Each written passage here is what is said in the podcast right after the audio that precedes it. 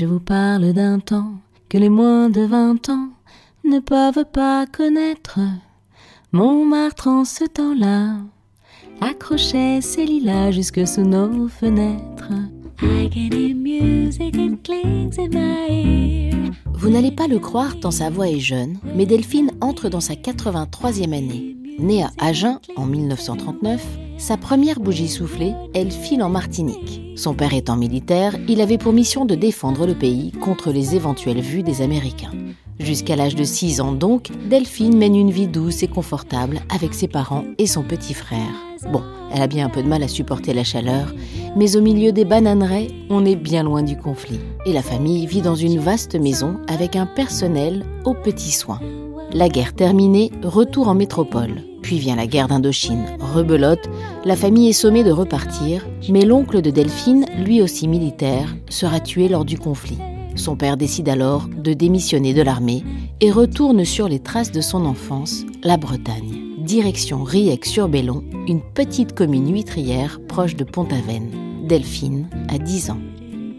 Donc on arrive à Riec-sur-Bellon, son village de naissance, et impossible de trouver un logement parce que la ville de Lorient avait été complètement bombardée. Il fallait reloger les, les Lorientais, donc dans un périmètre assez large. Donc impossible de trouver un logement. On a été hébergé chez mes grands-parents, qui avaient une maison de deux pièces, deux pièces avec un couloir au milieu, et c'est tout. Mes grands-parents d'un côté et tout le reste de la famille de l'autre côté.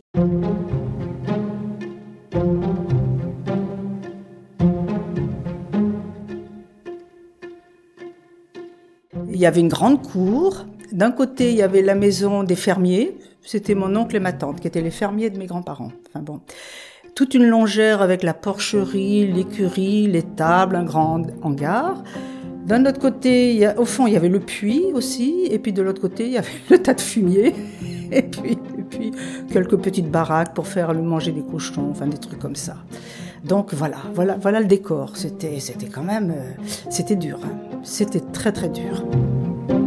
On était cinq, euh, sans confort, sans eau, sans, sans, rien.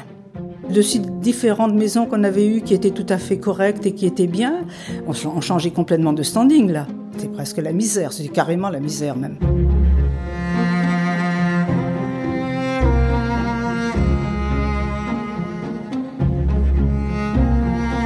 Le choc a été terrible. La Bretagne déjà, c'était c'était spécial. Enfin, on connaissait pas. Je j'aimais pas le beurre, j'aimais pas le. Je, on se reconnaissait pas. Nous, on n'était pas habillés comme tout le monde. On, portait des galoches alors que les autres avaient des sabots.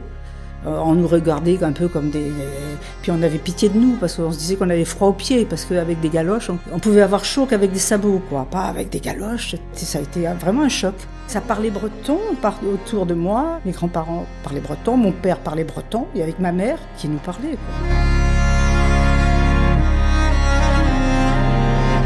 Ma mère a pas très bien vécu ça, certainement. Mon père était content, le breton revenu dans sa Bretagne, je pense que pour lui, euh, pas de problème. Puis nos grands-parents, chose importante, nos grands-parents étaient sous du matin au soir. avec ma grand-mère, avec la coiffe de travers, et puis ils se couraient après, des batailles. Des... Enfin, mais c'était l'horreur. C'était l'horreur. C'était euh, quand même. Hein. On les entendait se poursuivre dans le grenier avec leurs sabots, clac, clac, clac, clac, au-dessus de notre tête. C'était, c'était, euh, des cris, et des, parce qu'ils n'étaient pas sous au même moment. Donc, euh... ah non, non, c'était des souvenirs très, un peu, un peu pénibles quand même.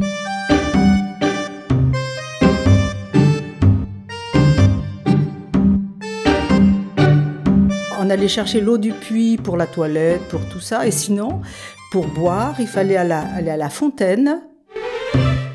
À travers champs, on allait à la fontaine chercher de l'eau. C'était quand même à un quart d'heure, 20 minutes. La fontaine, c'était en même temps le lavoir où les femmes allaient. Enfin, il y avait la fontaine et le lavoir. Les femmes allaient laver le, linge, là, y compris ma mère qui allait avec une brouette euh, là-bas. Elle n'avait pas connu ça. Hein. Elle avait eu du personnel, elle avait. Et là, elle traînait sa brouette pour aller laver son linge. Euh.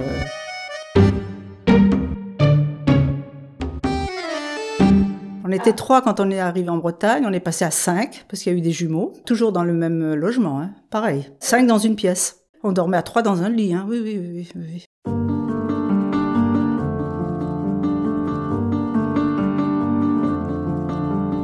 On disait rien, on disait rien de toute façon. On se débrouillait avec nos problèmes. Il fallait pas aller embêter les parents avec nos petits bobos, nos petits soucis, nos petits non, non. non. Je sentais bien que ma mère, la pauvre, euh, elle avait une vie pas possible, c'était dur, avec tant d'enfants, pas, de confort, mais il y avait rien. Il y avait rien, il n'y avait pas l'eau, il n'y avait pas. Euh, c'était moi, je, il me serait pas venu à l'idée de, de, me plaindre, quoi. Non, jamais, je me suis jamais.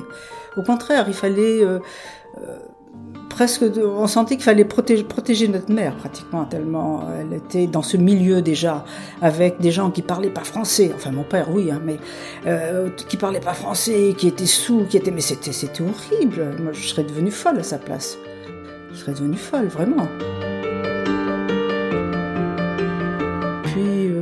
Cette ferme. J'avais peur des animaux. On traversait la cour pour aller chercher de l'eau. Il y avait toujours ou les chevaux qui étaient dans la cour, ou les cochons, ou les vaches. Moi, j'avais peur de tout ça. J'étais, j'ai eu euh, des souvenirs de, peur tout le temps. Les water étaient à l'extérieur de la maison. C'était peut-être à 100 mètres. Hein. L'hiver, quand il faisait nuit à, à 5h, 6h, ben, pour aller aux toilettes, j'avais peur. Le noir, peur peur aussi pour aller à l'école, parce qu'on traversait les champs, et puis il fallait traverser le cimetière. On avait dû voir des feux follets ou je sais pas quoi. Je sais que oh, on, avait, on avait peur. La peur, la, peur tout le temps. Pour aller à l'école en sixième, il fallait aller euh, au collège. J'étais dans une institution religieuse. Donc la plus proche, c'était Pont-Aven. Donc il fallait aller prendre le car au bourg, euh, sur la place du village pour aller à Pont-Aven, qui était à je sais plus combien de kilomètres, moi, peut-être une dizaine de kilomètres plus. Donc on prenait le car le matin et Pont-Aven c'était la ville. Donc on arrivait nous à la ville tout crotté parce qu'on avait traversé les, on était passé dans les sentiers boueux donc on arrivait à la ville tout crotté. Ça c'était la honte. On essayait de se nettoyer un peu les chaussures avant de voilà. L'école, elle était sur euh, sur une colline à Pont-Aven, il y avait je sais pas combien de marches à monter, elle était tout en haut d'une colline. C'était ah non, c'était sportif.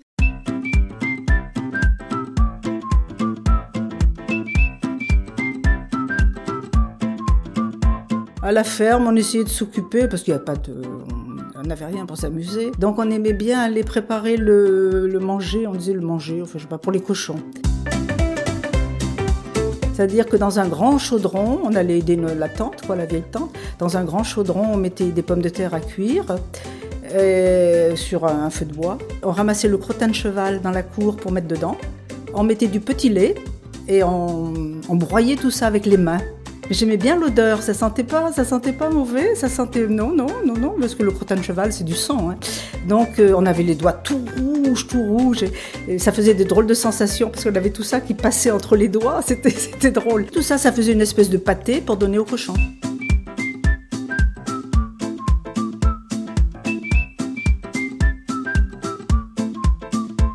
Sinon, euh, on allait barater le lait aussi, faire le beurre.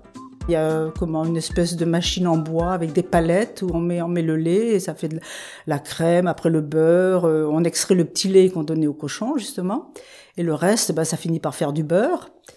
Et qu'on descendait, une fois que le beurre était fait, on le, on le descendait dans le puits pour qu'il soit au frais, il n'y avait pas de frigo. Hein. Et au fur et à mesure euh, qu'on avait besoin de beurre, on allait chercher le seau, on tirait un morceau de beurre, on faisait euh, une petite mode jolie, on faisait des dessins avec une cuillère en bois, on faisait des dessins sur le beurre. J'aimais bien faire ça. Une chose qui me dégoûtait, c'était que la, la, tante, la vieille tante qui faisait le beurre, elle prisait, c'est-à-dire qu'elle mettait du tabac dans ses narines.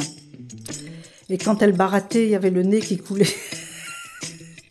le beurre, ça me dégoûtait un peu. Déjà que je n'aimais pas le beurre.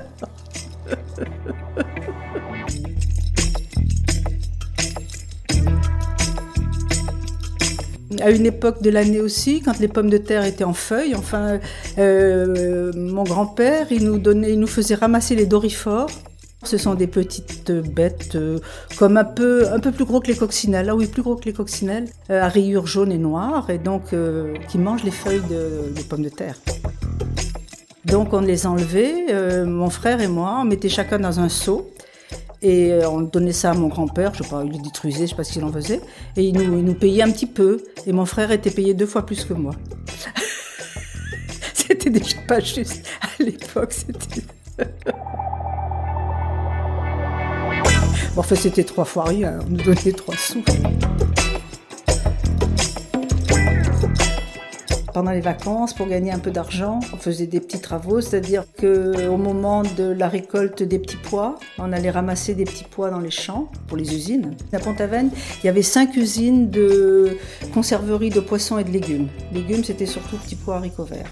Et poissons, c'était macro sardines. Donc, euh, il y avait un ramassage de prévu. C'était un petit car qui venait nous, nous chercher.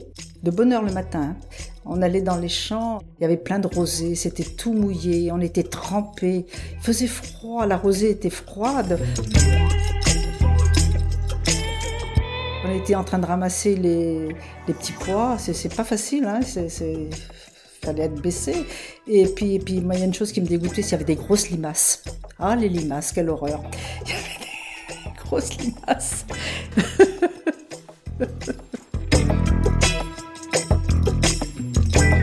on allait chercher des sacs de haricots verts à l'usine, des sacs de 50 kilos, pour les équeuter, pour les ramener à l'usine, pour, les mettre en boîte. Donc euh, je traversais Pont-Aven avec mon vélo pour aller chercher mon sac de 50 kilos de haricots verts que je ramenais chez moi. Euh, J'y passais pratiquement toute la journée. Il fallait les trier, les fins, les mi-fins et les extra fins. Donc on faisait trois sacs différents quand on les ramenait, plus euh, les queues. Il fallait tout ramener. Parce que quand on arrivait à l'usine, ils pesaient tout pour voir s'il y avait 50 kilos. Il fallait pas, surtout pas prélever des haricots verts. Donc on ramenait même les queues. Voilà, ça tous les jours. Bah, pendant les vacances, oui.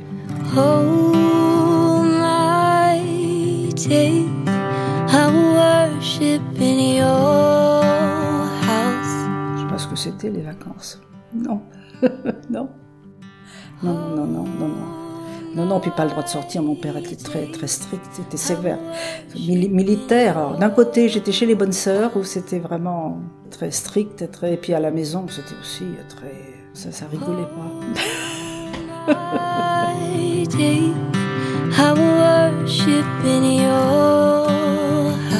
J'étais l'aînée, donc j'aidais, j'aidais beaucoup. Pas forcément parce qu'on me le demandait. J'ai toujours été très très proche de ma mère. Je voulais la soulager le plus possible. Tout ce que je pouvais faire, je faisais. Mon frère qui avait qui a trois ans de moins que moi, déjà c'était mieux pour lui parce qu'il était dispensé de tous les, travaux. Il n'aidait pas. Il essuyait pas la vaisselle, il faisait rien. Lui, il était en train de jouer pendant que je, je la vaisselle. Je voyais, je voyais jouer en train de me narguer derrière les carreaux, en train de voilà. je me rappelle pas de jeux de, de, Les garçons, oui, les garçons, ils jouaient la petite guerre, ils jouaient. Euh, euh, mais non, non, non, non, moi je, je, vois rien du tout. Rien du tout. À part à la Martinique, euh, où ma mère m'avait fait une poupée en chiffon, euh, avec les yeux brodés, les lèvres, et puis elle avait aussi du rose à joues. Je me rappelle de l'odeur de ma poupée. Elle sentait bon. Si, j'ai dû avoir un Noël, ça j'ai eu, j'ai eu un Pulse.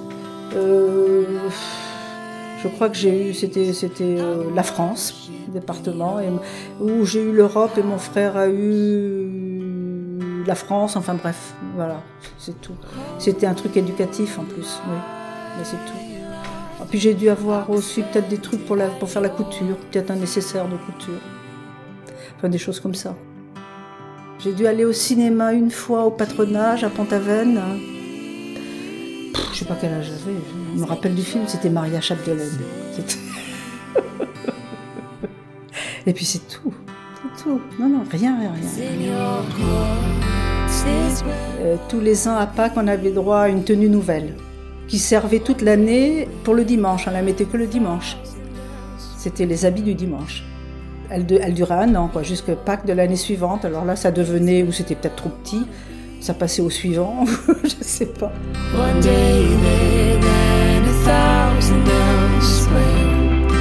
Quand elles ont été usées, nos galoches, enfin je sais que pour ma part j'étais contente parce que j'ai eu des sabots comme les autres. On appelait ça des socs, d'ailleurs je crois que c'est le vrai nom. Ce sont des, des sabots améliorés, c'est-à-dire que la semelle est en bois mais le dessus, le dessus est en cuir. Comme j'étais extrêmement maigre, à chaque fois que je marchais, je me tapais l'os interne de la cheville avec la, semelle de, du sabot. J'avais mes, mes chevilles en sang en permanence ça faisait mal, c'était à vif tout le temps. Je, je, sais, savais pas marcher avec ça ou je sais pas, enfin bref. And I will not stray from This place of friendship. My soul longs to be in your courts. Mes parents ont fini par déménager quand même. Ils sont partis, ils ont acheté une maison à Pont-Aven. Donc on a habité à Pont-Aven. Ça a été mieux, c'était c'était plus confortable. On avait une maison avec euh, quand même plusieurs pièces, euh, l'eau courante, les water, les, enfin voilà, il n'y avait pas de salle de bain quand même, il n'y avait pas de salle de bain. On attendait le soir que tout le monde soit couché, on s'enfermait dans la cuisine, on se lavait dans la cuisine. Une fois par semaine, j'allais à la douche euh, municipale. Mais c'était quand même nettement mieux, c'était une autre vie. Donc ça a été pas une enfance, euh, c'était pas terrible. C'était pas terrible. Well, life has nearly killed me and my c'était pas la misère, c'était une époque dure, c'était dur. C'était, c'était, c'était très dur quand même. C'était.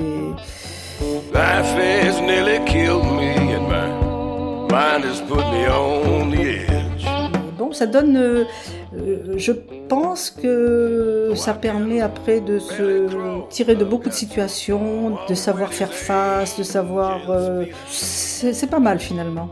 C'est pas mal. C'est pas mal.